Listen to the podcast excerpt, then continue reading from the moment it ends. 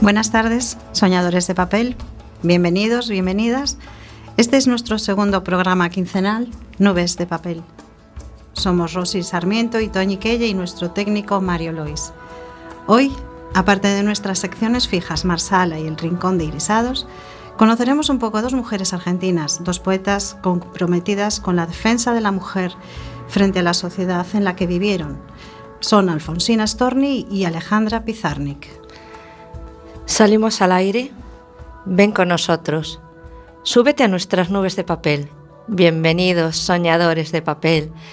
Podéis llamarnos al teléfono 881 012 232 para preguntarnos o comentarnos o darnos vuestra opinión sobre lo que consideréis del tema que tratamos y seguirnos en la, página de Facebook Nubes de Papel, la página Irisados y el blog de Rosy, marsalawordpress.com, wordpress.com. Os invitamos a soñar y abrir vuestra mente y vuestro corazón a nuevos mundos y experiencias.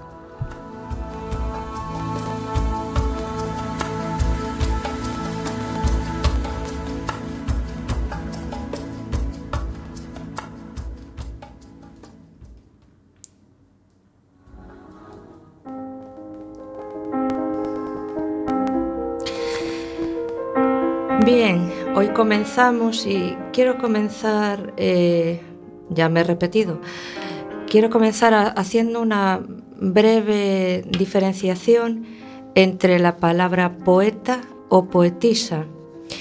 Eh, estas dos acepciones eh, han provocado a lo largo de la historia un poco de controversia porque si recurrimos al, diccionario de la Real Academia, entendemos por poeta persona que compone obras poéticas o persona dotada con gracia o sensibilidad poética. No obstante, eh, ¿por qué muchos nos resistimos a nombrar como poetisas a mujeres que escriben poesía? La creación del femenino del poeta como poetisa responde a la misma regla que el caso de profeta o profetiza, pero se da la circunstancia de que la palabra poetisa ha estado cargado de un tono despectivo, ya que se las identificaba como aquellas señoritas cursis que en otro tiempo, a falta de ocupación mejor, llenaban sus ocios componiendo rimas sentimentales. Sin embargo, eh, como he dicho arriba, eh, hay otra definición de la palabra poetisa que voy a leer a continuación, y es mujer que compone obras poéticas y está dotada de las facultades necesarias para componerlas, o bien mujer que escribe obras poéticas. Como hoy aludimos a dos grandes poetas o poetisas, cada uno que las llame como crea conveniente, que para eso está el lenguaje, para utilizarlo libremente, eso sí, de una manera coherente, quiero terminar diciendo que parece que mm, no hace falta hacer ninguna otra aclaración. Lo importante es que se escriban hermosos versos y tanto da que sea hombre o mujer. Y dicho esto, voy a comenzar con introducción de mi sección Marsala. A mí me podéis llamar también poeta o poetisa, como prefiráis. no me cuelgo ninguna etiqueta. Eh, lo, que, lo que intentamos a través de este programa es haceros partícipes de nuestras emociones, de nuestras ideas, de nuestra forma de sentir o de pensar y aludiendo a una cita que voy a leer de Almudena Grandes, luego alcancé a comprender que el tiempo nunca se gana y que nunca se pierde, que la vida se gasta simplemente. No la gastemos, invirtamos nuestro tiempo. Entonces voy a leeros un primer poema titulado Belladona. Ayer sembraste melancolía y regaste el corazón de flores marchitas. Cierras los ojos y te encierras en ti misma, sola, aterrizando en la nada de la nada más vacía. Flor solitaria que crece en zonas sombrías. Deja que el sol aterrice en tu alma no te rindas.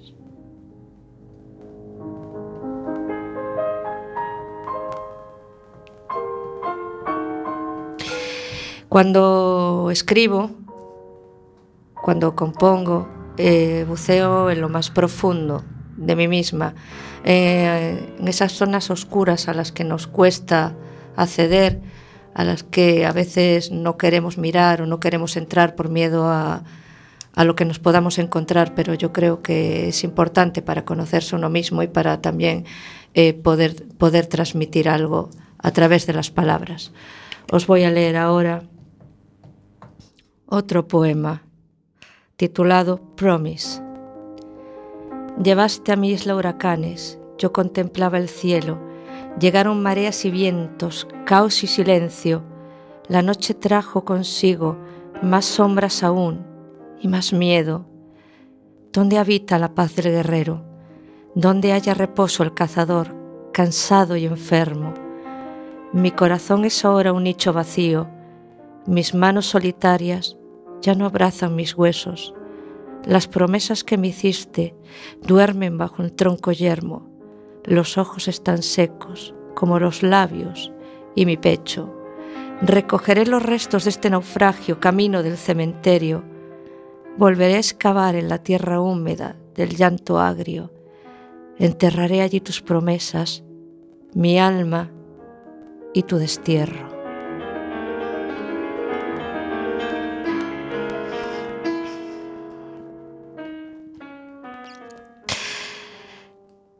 Y ya para terminar, os quiero leer otro poema titulado So Sorry. Hacia abajo está el camino. Lo siento, no puedo acompañarte. Me están llamando. Me llaman desde el cielo. I'm sorry. I'm sorry. So sorry. Yo quería volver, pero ya no puedo. Te veo mirar hacia arriba con el corazón colgado de tus ojos. Quiero nadar hacia ti, quiero volar hacia ti, quiero correr hacia ti, pero no puedo. I can't go on like this. He estado creyendo en algo tan distante. Veo la desesperanza en ti, en ti, no quiero traicionar mis promesas. Ya no pertenezco aquí, ya no me queda nada. Quiero caer hasta, hasta ti, solo quiero caer hasta ti. ¿Por qué estás tan lejos? Why? Ya no me queda nada. Siento que estoy perdida, perdida en el paraíso sin ti. I'm sorry. I'm sorry. So sorry. Bueno, espero haberos transmitido cualquier tipo de sentimiento, algo que os remueva por dentro, porque de eso se, trata, de remover los cimientos del alma. Si no, ¿para qué escribir? Si solo juntas palabras. Eh, quiero despedir mi sección de hoy con una canción de Lara Fabián titulada Je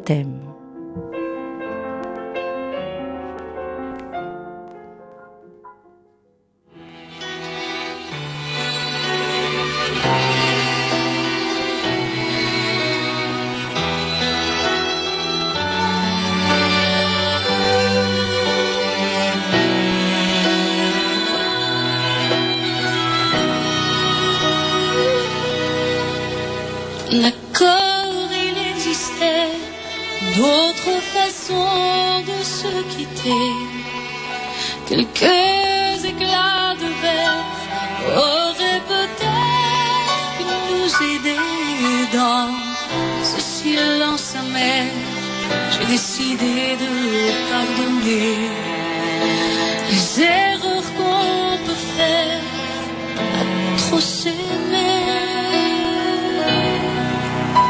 D'accord.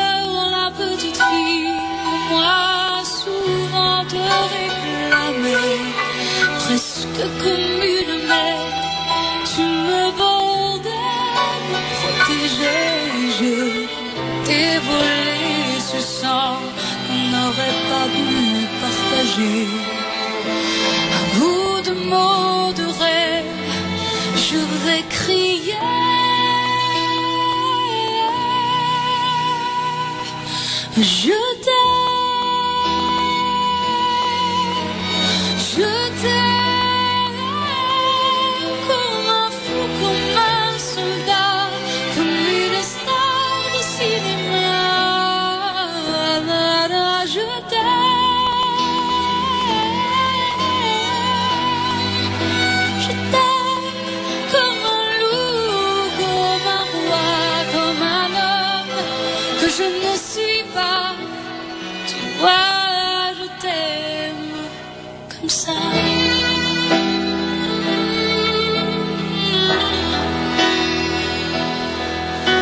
D'accord, je t'ai confié tous mes sourires, tous mes secrets, même ceux dont seul un frère est le gardien inavoué dans cette maison de pierre.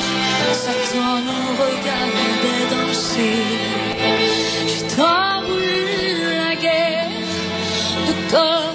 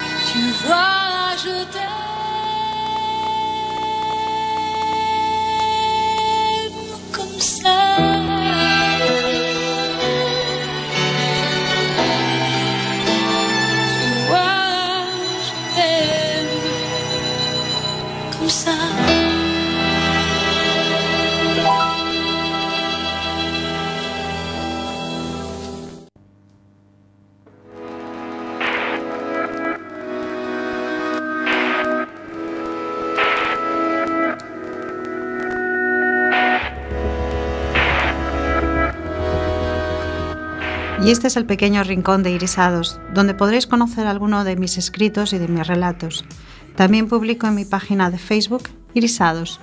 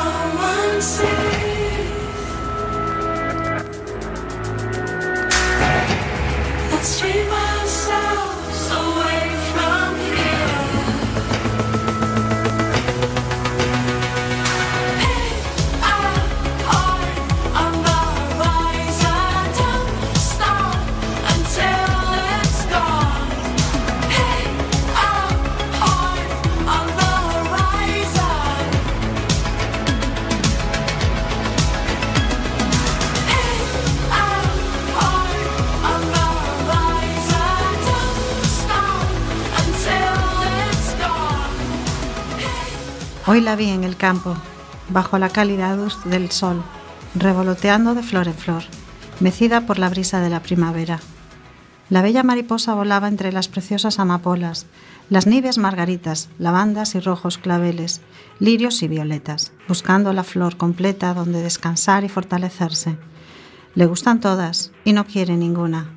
Busca con ilusión y embeleso los pétalos perfectos, el color conveniente. Busca el adecuado aroma. Desea encontrar la delicada rosa que, a pesar de sus espinas, la acogiese con deseo y amor. Y seguirá, eternamente, buscando en la pradera la rosa más rosa del jardín.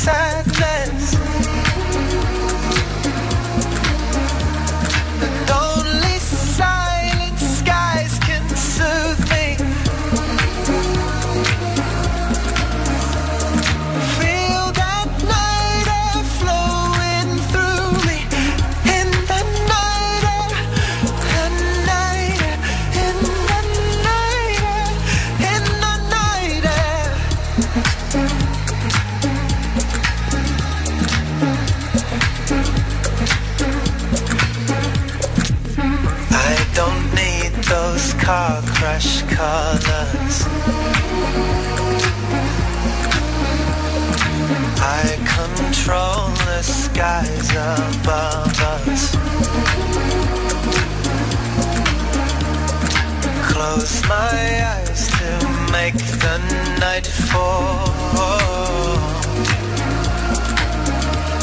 The comfort of a world revolving. I can hear the earth in orbit. In the night air, in the night air. Tarde de octubre abrazada a tu espalda, viendo el paisaje volar. Siento las ráfagas del caire, cálido aire otoñal y tu mano acariciando mi pierna. Tu sonrisa me acompaña en el paseo del puerto, elevando el calor de mi sangre. Las olas rompen contra las rocas al compás de tu voz y tus besos. La oscuridad nos envuelve deseando llegar al calor de la casa y navegamos en el placer de nuestros cuerpos unidos, saboreando los labios y la fría piel. Sonríes cuando te despeino y acaricio tu mejilla blanca, mirando al horizonte en nuestro ardor. Y vuelvo a tu cariño, a tu suavidad, y a tu calma, una y otra vez. Abrazados en éxtasis pasan las horas volando. Hablamos, nos reímos, nos acariciamos, nos besamos, nos amamos, nos inundamos de placer. Y hoy mi cuerpo te busca. Calma, me dices. No todos los días son Navidad.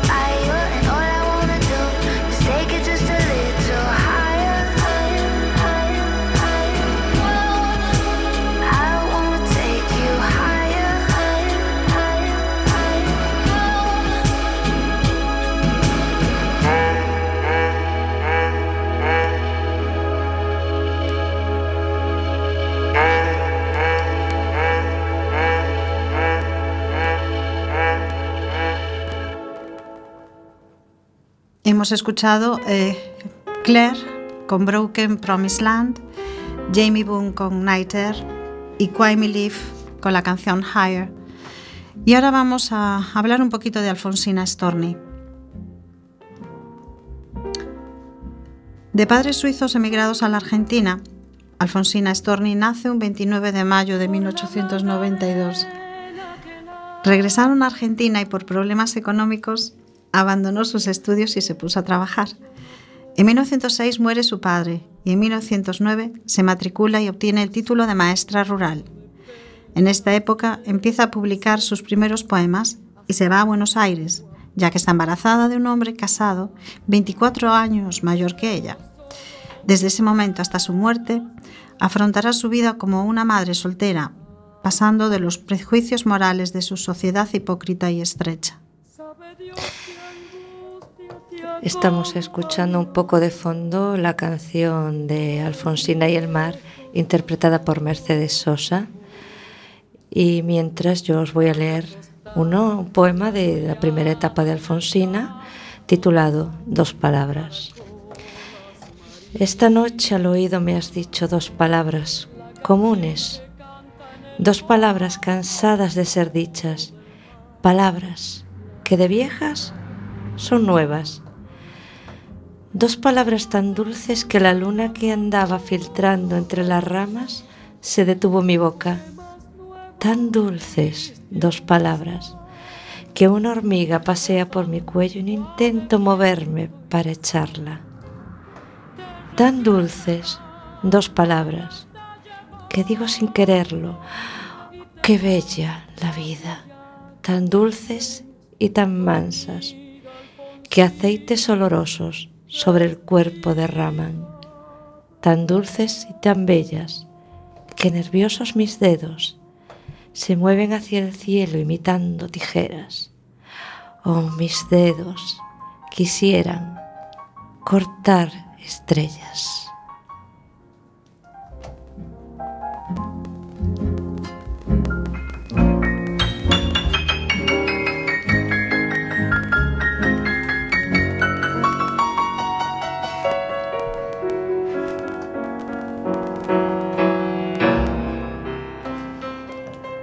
Alfonsina Storni criticó, a través de sus artículos de prensa, los estereotipos de género que vivió en su país. Ella vivió en permanente conflicto con su sexo y las limitaciones sociales que sufría, y sus poemas fueron una reivindicación de la libertad femenina. En 1916 aparece su primer libro, La inquietud del rosal, y en 1919 se hace cargo de una sección fija en la revista La Nota y en el periódico La Nación en Argentina, en las que va a escribir sobre las mujeres y el lugar que merecen en su sociedad. Alfonsina llegará un momento en que diga, Llegará un día en que las mujeres se atrevan a revelar su interior. Este día la moral sufrirá un vuelco, las costumbres cambiarán. A menudo se refiere irónicamente a la actitud de las mujeres huecas. Por ejemplo, en Diario de una niña inútil habla de las vidas tediosas y superficiales de esas mujeres cazan novios y escribirá, La niña boba dice que la falta de atención masculina le hace perder feminidad y prestigio social, con lo cual hace depender la identidad de género de una variable social determinada por la masculinidad. Escribe sobre el derecho al voto femenino que las leyes argentinas no aprobarán hasta el año 1946 y se cuestiona las tradiciones que les impide a la mayoría de las mujeres elegir un camino más allá del matrimonio. Con un lenguaje combativo, escribirá. Estas ideas, en la década de los años 20 y en Hispanoamérica, resultaban realmente innovadoras. De allí las mujeres de su tiempo se dividían, unas la admiraban y otras la consideraban peligrosa. Llega a afirmar Alfonsina que incluso aquellas mujeres que justifican su rechazo al feminismo ya están siendo de por sí feministas. Alfonsina trabaja tan intensamente publicando poesía, dictando conferencias como profesora, que acabará sufriendo una crisis de agotamiento tanto físico como emocional debido a ese exceso de trabajo. Tendrá que hacer descanso absoluto. Y es en aquel momento cuando conoce a Horacio Quiroga, con quien llegó a compartir una intensa relación. En su primera etapa, eh, Alfonsina habla profundamente de temas humanos, de experiencias vividas, poemas sinceros y autobiográficos, como en La Loba, por ejemplo, donde hace alusión directa a su apuesta por la maternidad ilícita. Yo soy como la loba, quebré con el rebaño y me fui a la montaña, fatigada del llano. Yo tengo un hijo fruto del amor, de amor sin ley, que no pudo ser como las otras, casta de buey. Con yugo al cuello, libre se eleve mi cabeza. Yo quiero con mis manos apartar la maleza. Mirad cómo se ríen y cómo me señalan, porque lo digo así. Las ovejitas balan, porque ven que una loba ha entrado en el corral y saben que las lobas vienen del matorral. Salen, sobresalen también temas transgresores, como el deseo femenino, la doble moral a la que está sometida la virginidad de la mujer, en un poema eh, titulado Tú me quieres blanca. Podemos verlo perfectamente. Eh, surge también la igualdad erótica entre los sexos y el derecho de independencia.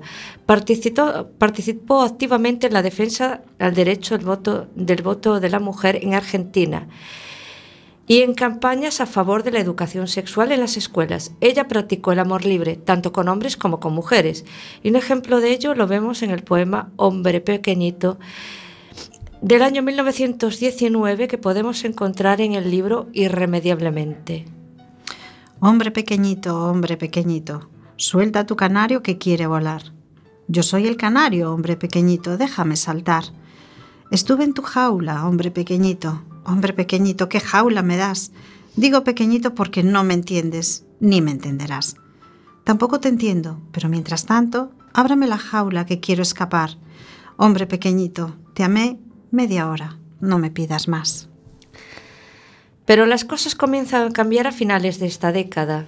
Su primera obra de teatro, El amo del mundo, estrenada en 1927, fue duramente criticada debido, entre otras cosas, a la mala interpretación que se hizo de las ideas feministas expuestas en ella. No volvió a publicar otro poemario hasta 1934, nueve años después de Ocre. Cuatro años después y un mes antes de su muerte, publica Mascarilla y Trébol, donde la realidad aparece rodeada de imágenes oscuras, a veces grotescas. Y esto se comprende porque en 1935 se le diagnosticó un cáncer de pecho y perdió su seno derecho. Alfonsina consideraba que el suicidio era una elección concedida por el libre albedrío, admirando a Quiroga, que también se suicidó. Y en octubre de 1938 viaja a Mar del Plata, supuestamente a descansar. Y una noche, después de unas horas de intenso dolor, dicta una carta para su hijo. Leo ahora el poema Dolor. Quisiera esta tarde divina de octubre pasear por la orilla lejana del mar, que la arena de oro y las aguas verdes y los cielos puros me vieron pasar. Ser alta, soberbia, perfecta quisiera, como una romana para concordar con las grandes olas y las rocas muertas y las anchas playas que ciñen el mar con paso lento y los ojos fríos y la boca muda, dejarme llevar. Ver cómo se rompen las olas azules contra los granitos y no parpadear. Ver cómo las aves rapaces se comen los peces pequeñitos y no despertar. Pensar que pudieran las frágiles barcas hundirse en las aguas y no suspirar. Ver que se adelanta la garganta al aire al nombre más bello no desear amar, perder la mirada distraídamente, perderla y que nunca la vuelva a encontrar, y figura erguida entre cielo y playa, sentirme el olvido perenne del mar. En la madrugada del 25 de octubre, Alfonsina, de 46 años, bajo una lluvia torrencial, se arroja al mar desde un espigón, dejando como testamento un poema. Voy a dormir. Dientes de flores, cofia de rocío, manos de hierbas, tú, nodriza fina, Te me prestas las sábanas de rosas y el edredón de musgos escardados. Voy a dormir, nodriza mía, acuéstame. Ponme una lámpara a la cabecera, una constelación, la que más te guste. Todas son buenas. Bájala un poquito. Déjame sola. Oye romper los brotes. Te acuna un pie celeste desde arriba y un pájaro te traza unos compases para que te olvides. Gracias. Ah, un encargo. Si él llama nuevamente por teléfono, le dices que no insista, que he salido.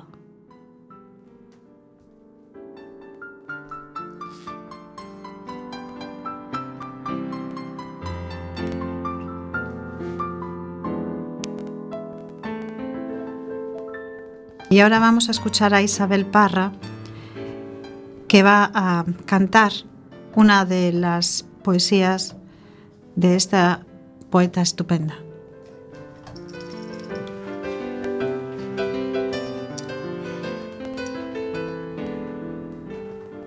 Soy verso y soy canción.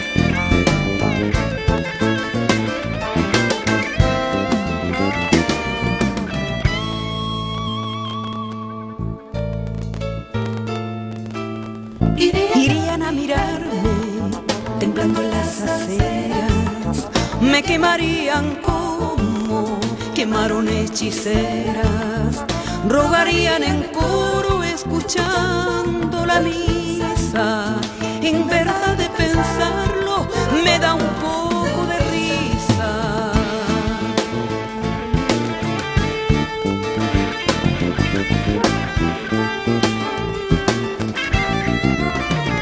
irían a mirarme temblando las aceras, me quemarían como quemaron hechiceras, rogarían en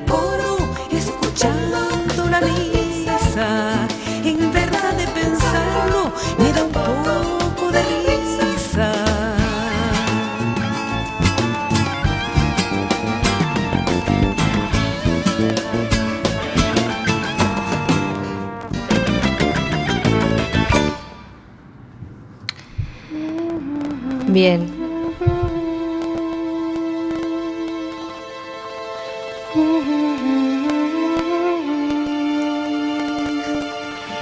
Hemos despedido a Alfonsín Storni con esta canción de Isabel Parra. Eh, me conmueve muchísimo porque además es una poeta que personalmente hace años que, conozco su obra y, y la verdad es que me transmite muchísimos sentimientos. Eh, vamos a comenzar con Alejandra Pizarni, que es eh, un poco posterior a Alfonsín Storni. Ahora adelantaré y hablaré un poco de ella.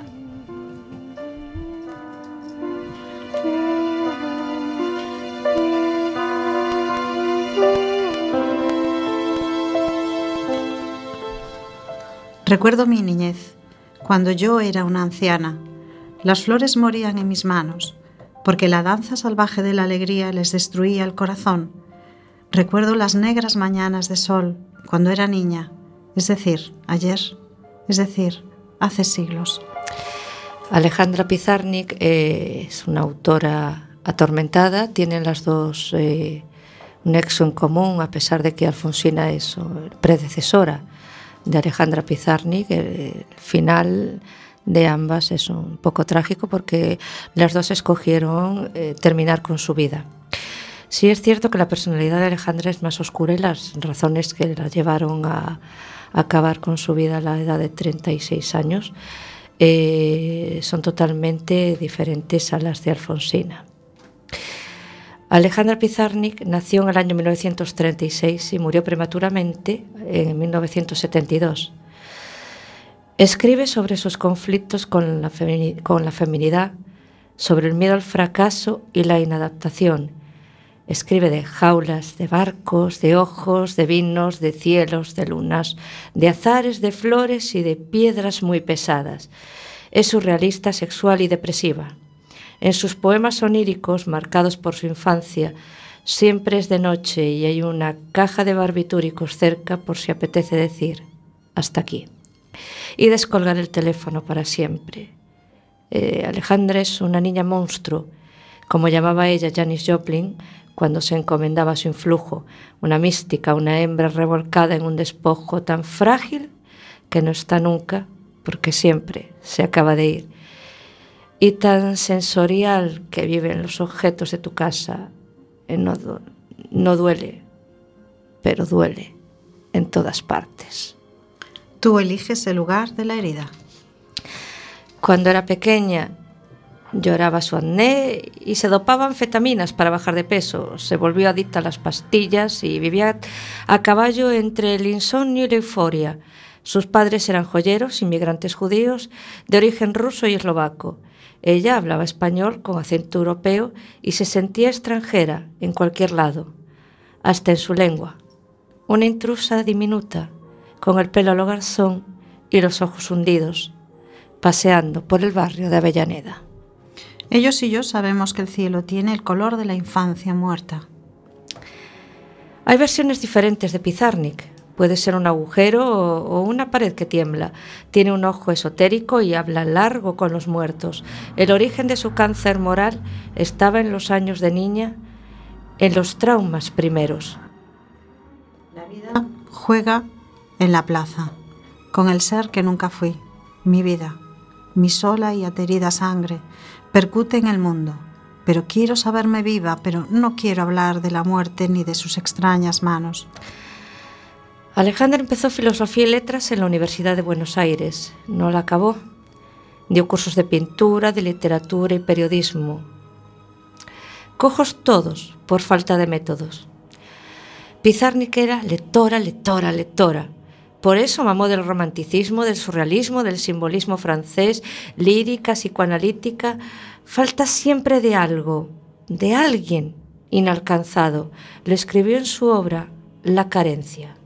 Yo no sé de pájaros, no conozco la historia del fuego, pero creo que mi soledad debería tener alas. Ella quería en realidad amar.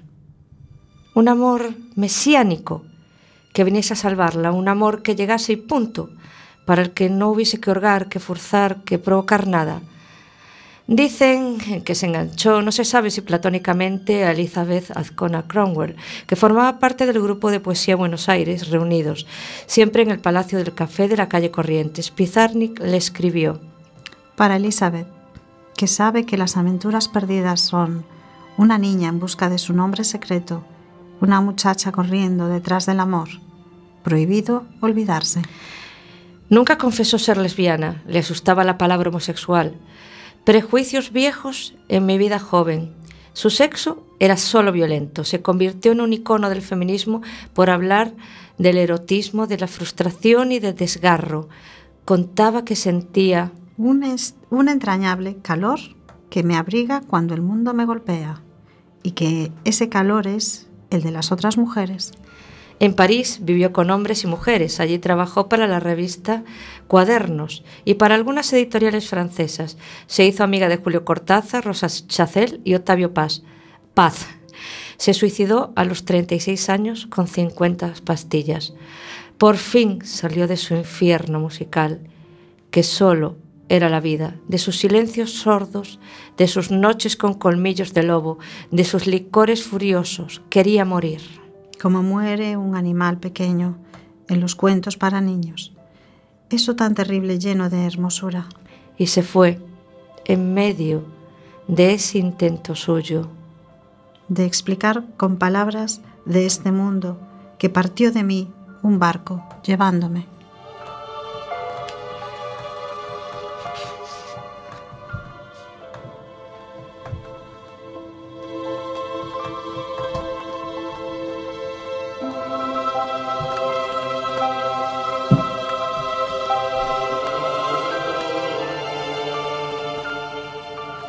Voy a leer Salvación. Se fuga a la isla y la muchacha vuelve a escalar el viento y a descubrir la muerte del pájaro profeta. Ahora es la carne, la hoja, la piedra, perdidas en la fuente del tormento, como el navegante en el horror de la civilización que purifica la caída de la noche. Ahora, la muchacha halla la máscara del infinito y rompe el muro de la poesía.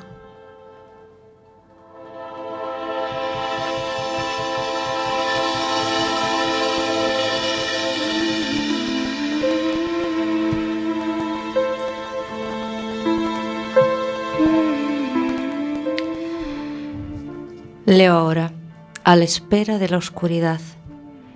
Ese instante que no se olvida, tan vacío, devuelto por las sombras, tan vacío, rechazado por los relojes.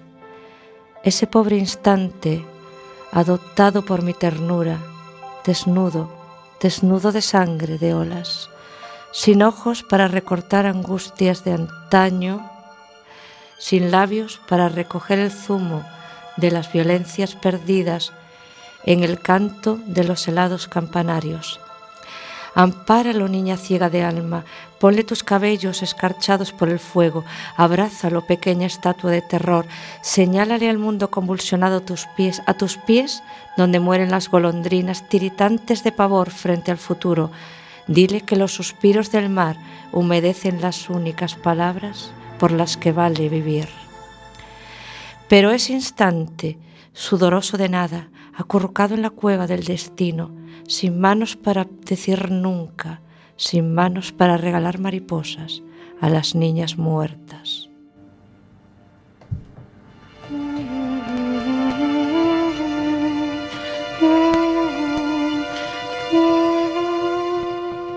La enamorada. Ante la lúgubre manía de vivir, esta recóndita humorada de vivir, te, te arrastra, Alejandra, no lo niegues. Hoy te miraste en el espejo y te fuiste triste, estabas sola, y la luz rugía, el aire cantaba, pero tu amado no volvió. Enviarás mensajes, sonreirás, tremolarás tus manos, así volverá tu amado, tan amado. Oyes la demente sirena que lo robó, el barco con barbas de espuma donde murieron las risas. Recuerdas el último abrazo. Oh, nada de angustias. Ríe en el pañuelo, llora a carcajadas, pero cierra las puertas de tu rostro para que no digan luego que aquella mujer enamorada fuiste tú. Te remuerden los días, te culpan las noches, te duele la vida tanto, tanto. Desesperada, ¿a dónde vas? Desesperada, nada más.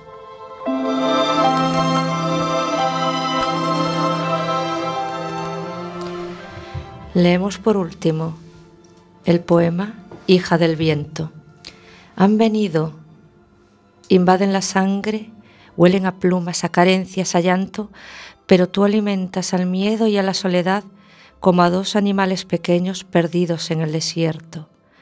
Han venido a incendiar la edad del sueño, un adiós es tu vida, pero tú te abrazas como la serpiente loca del movimiento que solo se halla a sí misma porque no hay nadie.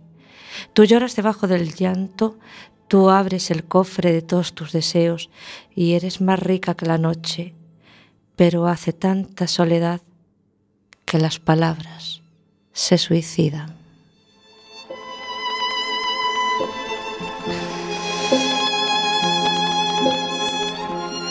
Terminamos eh, nuestro programa de hoy. Quisimos dar una breve pincelada a dos autoras sobresalientes de la eh, literatura y de la lengua argentina. Eh, sin duda transmiten un sinfín de emociones. Alejandra es, es todo las entrañas puestas, expuestas al sol. Y Alfonsina también tiene unos matices oníricos que a mí me encantan. Eh, queremos despedir este programa eh, anunciándoos que nuestra próxima cita será en 15 días y hablaremos de dos autores que creo que merece la pena. Seguimos en el campo de la poesía y como es el centenario de Miguel Hernández y también de Gloria Fuertes, nos eh, vamos a involucrar con ellos en, en 15 días. Eh, quiero decir unos breves versos de, de Miguel Hernández para despedir el programa. Llegó con tres heridas, la del amor, la de la muerte, la de la vida. Eh, una breve recomendación, sed felices, soñad la vida. Buenas tardes, soñadoras de papel.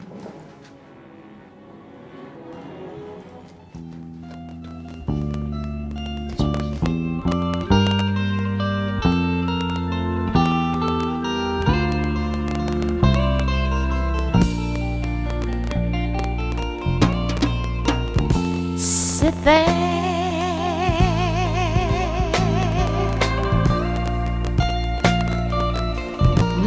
Count your fingers. What else? What else is there to do? Oh,